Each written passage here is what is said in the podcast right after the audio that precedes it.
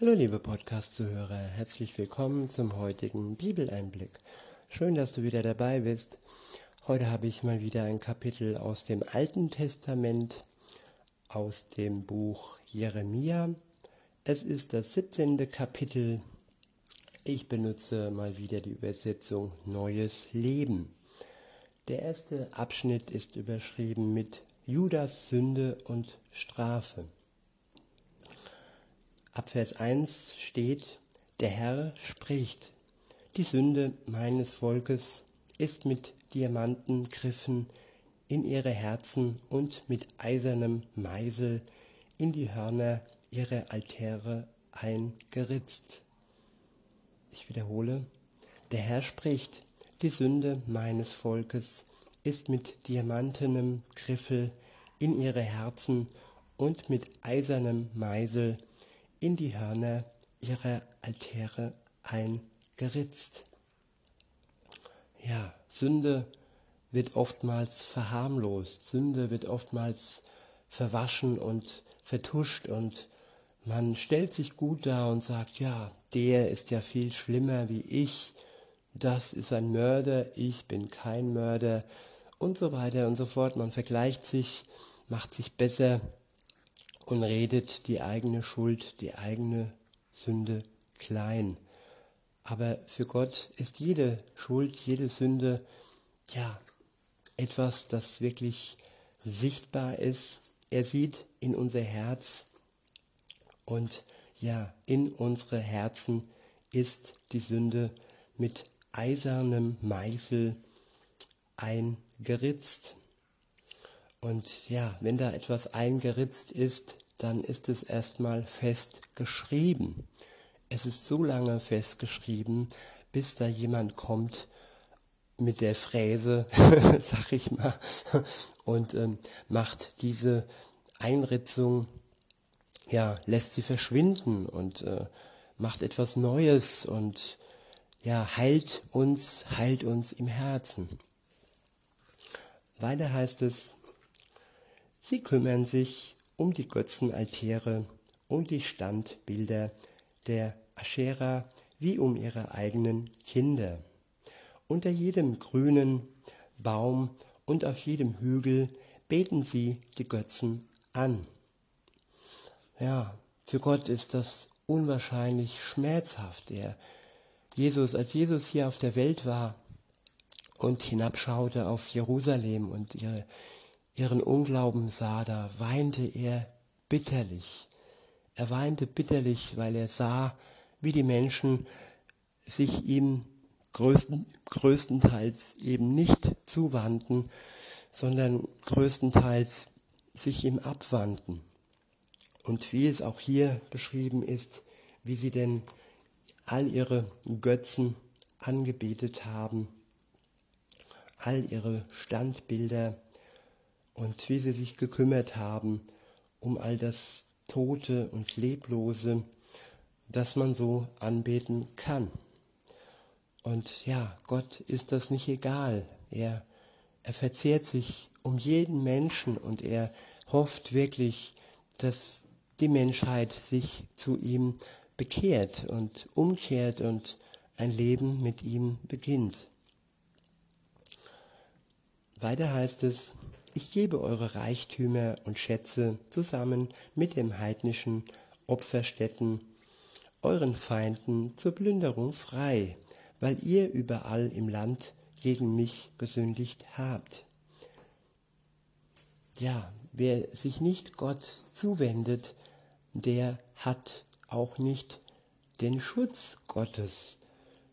Ähm, alles wird zur Plünderung frei gegeben. Es gibt keine Sicherheit mehr im Leben. Weiter heißt es ab Vers 4, ihr werdet das Land, das ich euch als Erbe zugedacht habe, verlassen müssen. Das habt ihr euch selbst zuzuschreiben, wegen eures falschen Verhaltens. Ja, hier geht es auch um Jerusalem, beziehungsweise um die Juden, um sein Volk, er hat ihnen das Land geschenkt. Und es gab eine Zeit, wo sie dieses Land verlassen mussten, weil sie verfolgt wurden und weil der Schutz des Herrn, weil der Schutz des Vaters nicht mehr auf ihnen lag. Ja, weil sie gegen ihn gesündigt hatten. Aus diesem Grund mussten sie ihr gelobtes Land verlassen. Und sie wurden verstreut in die ganze Welt und ja, bis nach dem Zweiten Weltkrieg, als der Staat Israel ausgerufen wurde, bis dahin lebten sie zerstreut. Auch heute gibt es noch ähm, Juden, die nicht in Israel leben und die noch nicht den Weg in die Heimat, in ihr gelobtes Land ähm, begonnen haben. Weiter heißt es, ihr werdet euren Feinden als Knechte dienen müssen, in einem fremden Land, das ihr noch nie gesehen habt. Denn ihr habt meinen Zorn wie ein Feuer entfacht, das nie, nie wieder gelöscht werden kann. Gott ist heilig und ja, Gott ist nicht der sogenannte liebe Gott.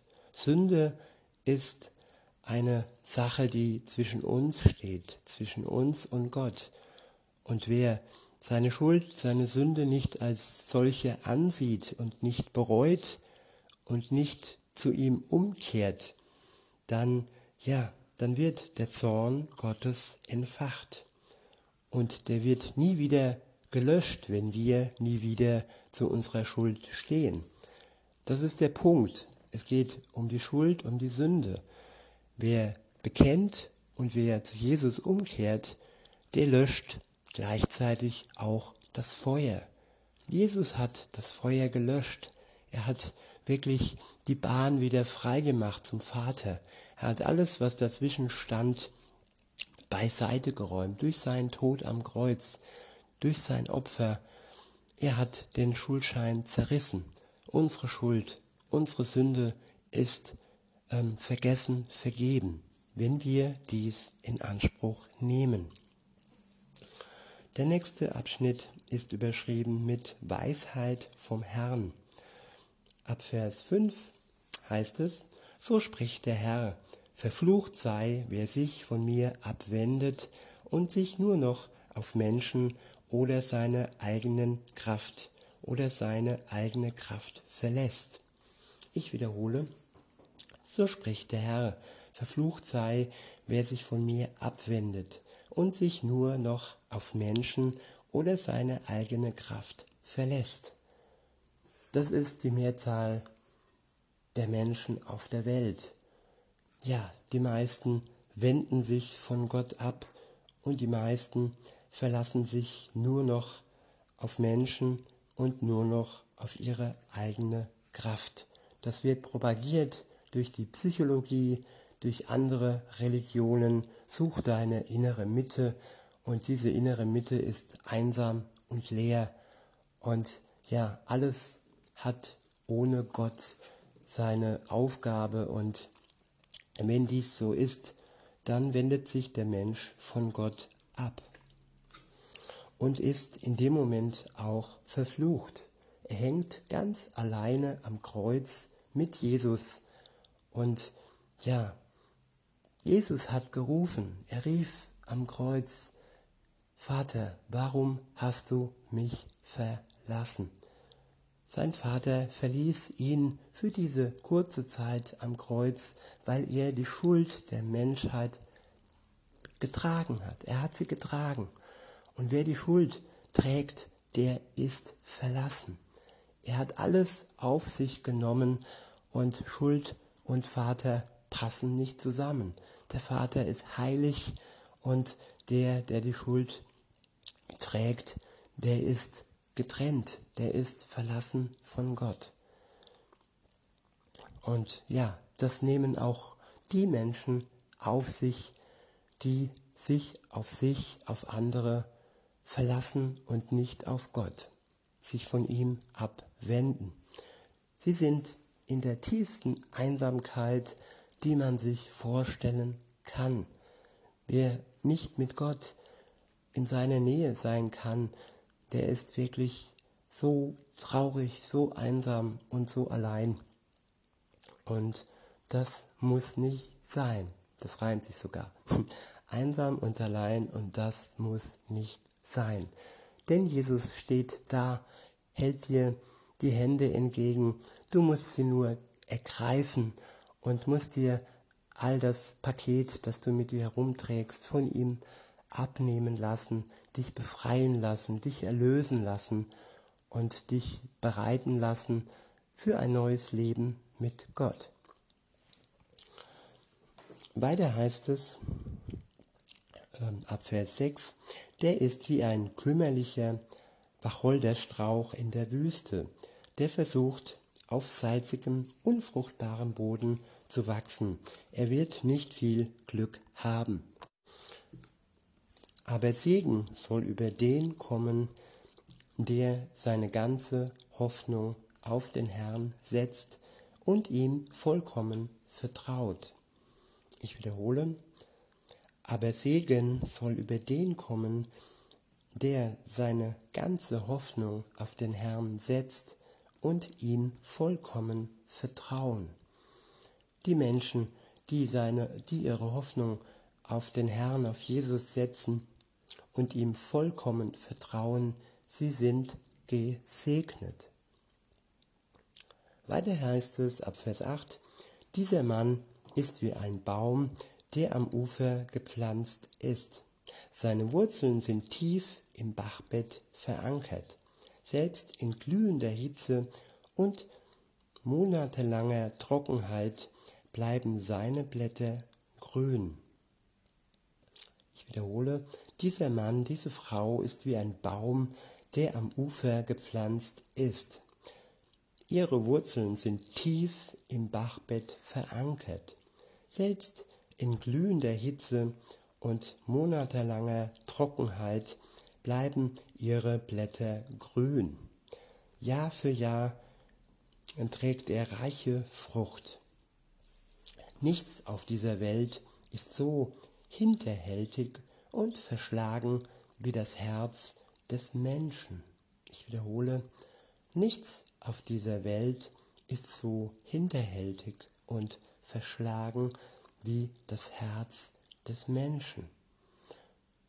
Ja, haben wir das nicht schon alle mal erlebt, dass wir ein hinterhältiges und verschlagenes Herz ähm, kennengelernt haben, sei es jetzt unser eigenes Herz oder das Herz jemand anderem, der unser Herz gebrochen hat.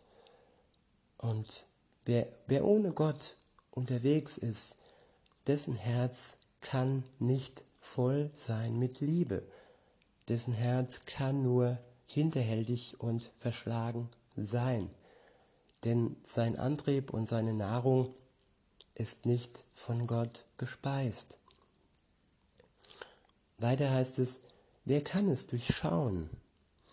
Nur ich, der Herr, kann es. Ich prüfe jeden Menschen bis in sein tiefstes Inneres hinein. Ich werde jedem das geben, was er für seine Taten verdient. Ich wiederhole, wer kann es durchschauen, das Herz? Nur ich, der Herr, kann es. Ich prüfe jeden Menschen bis in sein tiefstes Inneres, Innerstes hinein. Ich werde jedem das geben, was er für seine Taten verdient. Ja, man kann Gott nichts vormachen. Er prüft uns bis in unser tiefstes Innerstes hinein. Und er wird jedem Menschen geben, das geben, was er für seine Taten verdient hat. Und ja, insofern wünsche ich mir, dass wir uns wirklich einen Verdienst bei Gott anhäufen und dass wir dann bei ihm in seiner Nähe am Tag des Herrn das bekommen, was wir verdienen, nämlich den, den wahren Lohn, den wahren Gehalt dessen, ja, weil wir unser Herz durch seine Liebe haben speisen lassen. Und nur durch die wahre Nahrung, durch die Liebe Gottes können wir unser Herz wirklich gesund bekommen, da es so unheilbar ist und so unheimlich krank, verschlagen und hinterhältig. Ja, unsere menschliche Natur ist leider so. Aber Gott sei Dank, er hilft uns und er veredelt unser Herz und er gibt uns Liebe, die einem Herzen wirklich entsprechend ist. Der nächste Abschnitt ist überschrieben mit Jeremias Vertrauen zum Herrn. Ab Vers 11 heißt es, wer Reichtum erwirbt, indem er lügt und betrügt, ist wie ein Rebhuhn, das Eier ausbrütet, die es nicht gelegt hat. Mitten im Leben wird er seine Schätze wieder verlieren und am Ende steht er da wie ein Narr. Tja, wenn es im Menschsein nur um Reichtum geht und dann noch um Reichtum, den man durch Lügen und Betrügen ähm, gesammelt hat, der wird doch ein bitteres Ende inmitten seines Lebens ja, erfahren und dann dastehen wie ein Narr. Ab Vers 12 heißt es, der Ort unseres Tempels ist ein herrlicher Thron. Er ist über alle Welt erhöht von Anfang an. Herr, du bist die Hoffnung Israels. Wer sich von dir löst, wird scheitern, und wer von dir abfällt, dessen Namen wird wie, wie in den Staub geschrieben sein und schnell vergehen.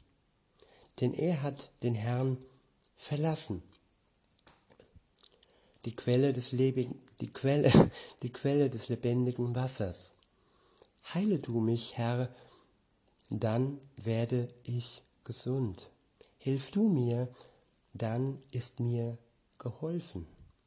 Ich wiederhole, heile du mich, Herr, dann werde ich gesund. Hilf du mir, dann ist mir geholfen. Ich preise nur dich allein. Ja, viele suchen Heilung. Heilung für ihr Herz, Heilung für sonstige Gebrechen. Und all die Ärzte, sie sind nicht umsonst da. Sie sind ein Werkzeug, sie sind schon auch von Gott mehr oder weniger beauftragt. Aber das wahre Heil, und der wahre Arzt ist und bleibt alleine Jesus. Er kann uns wirklich aus tiefster Seele, von tiefstem Herzen heil machen. Und all die anderen Heilungen sind nur oberflächlich und sind teilweise auch mit vielen Nebenwirkungen behaftet, wenn man sich so den Beipackzettel der Medizin anschaut. Ja, weiter heißt es ab Vers 15, die Menschen lachen mich aus und sagen, was ist nun mit dieser Botschaft des Herrn, von der du immer redest? Das angekündigte Unheil trifft doch gar nicht ein. Herr, ich habe die Aufgabe, die du mir aufgetragen hast, treu erfüllt. Ich war der Hirte deines Volkes, wie du es gefordert hast. Du weißt, dass ich nie wollte, dass Unheil über sie hereinbricht. Du kennst jedes Wort, das über meine Lippen gekommen ist.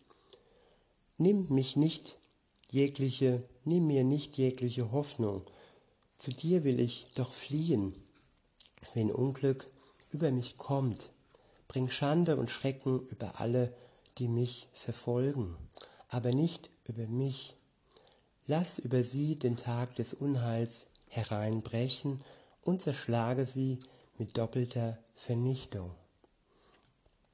Ja, das sind vertrauensvolle Worte eines Menschen an Gott gerichtet, der das Richten an Gott abgibt, der sein Vertrauen auf Gott setzt und der versucht, sein Herz reinzuhalten, seine Lippen wirklich reinzuhalten und nur das Beste für das Volk im Sinn hat, der aber auch weiß, dass seine Feinde stark sind und der ja seine Feinde Gott anvertraut sozusagen oder ja an ihn abgibt und wirklich darum bittet, dass sie Schande und Schrecken erfahren werden, wenn sie ihn doch verfolgen. Und ja, dass sie den Tag des Unheils erleben sollen und zerschlagen werden mit doppelter Vernichtung. Ja, wer Feind ist, der ist Feind. Und wer sich gegen die Menschen richtet, die Gott vertrauen, der richtet sich auch gegen Gott. Der macht sich auch zum Feind Gottes. Und den Rest des Kapitels fasse ich noch so zusammen im Rückblick zu den vorigen Versen. Wer sich auf Gott verlässt, wer ihm vertraut und wer auch seinen Geboten folgt, ihn ernst nimmt, der kann wirklich darauf bauen, dass er ihn schützt, dass er ihn, dass er ihm wirklich Geborgenheit schenkt. Wer sich aber von Gott abwendet, der kann nicht erwarten, dass Gott ihn schützen wird. Wer sich abwendet, der macht sich zum Feind. Und ja, insofern wünsche ich uns allen, dass wir Gott zugewandt, zugewandt leben, dass wir auf seine Worte schauen, dass wir mit ihm im Gespräch bleiben oder ins Gespräch kommen, zu ihm beten und dass unser Leben durch ihn wirklich eine gute Wendung findet oder dass der gute Weg, auf dem wir sind, weiterhin gut bleibt. In diesem Sinne wünsche ich euch noch einen schönen Tag und sage bis denne.